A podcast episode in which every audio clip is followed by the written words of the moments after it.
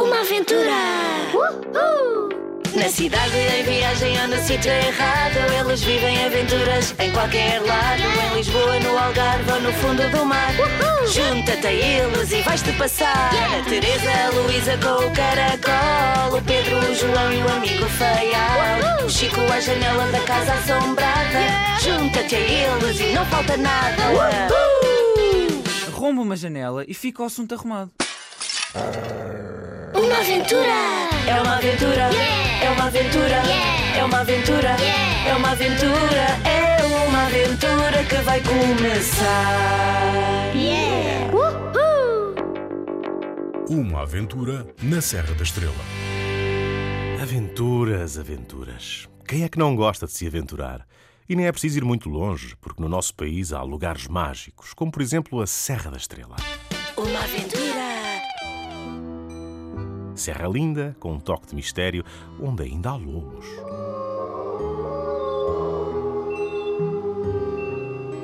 Ir à Serra da Estrela é sempre uma aventura.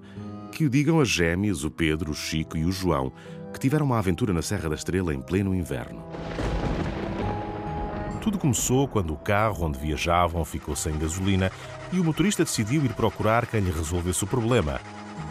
Eles de início ficaram no carro. Depois, fartos de estarem ali, saíram e fizeram uma longa caminhada.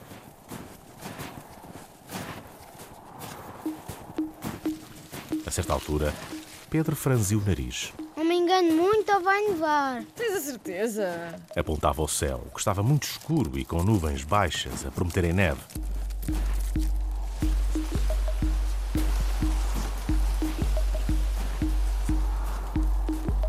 Pouco depois caíam os primeiros flocos, que depressa engrossaram, transformando a paisagem numa espécie de mundo branco onde apetecia sonhar.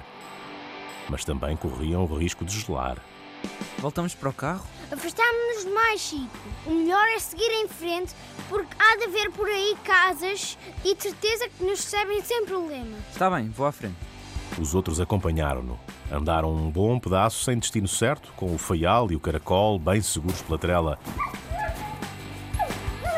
Adiante avistaram um portão da quinta.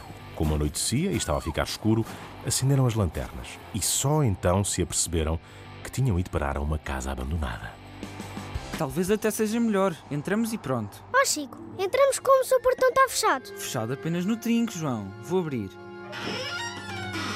Entraram a medo.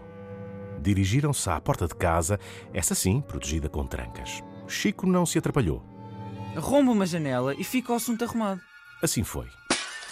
Dentro da casa só havia móveis velhos, cobertos de pó, sofás esburacados, cadeiras a desfazerem-se, enfim, quartos e salas com ambiente de sótão.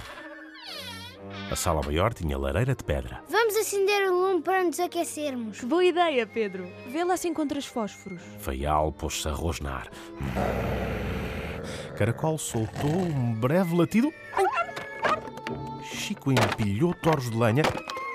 Pedro desencantou fósforos numa gaveta e riscou vários até obter uma chamazinha, porque a caixa estava úmida. Finalmente conseguiu. Quando as labaredas irromperam, sentaram-se no chão, muito calados, de mãos estendidas para a fogueira, atentos aos estalidos da madeira.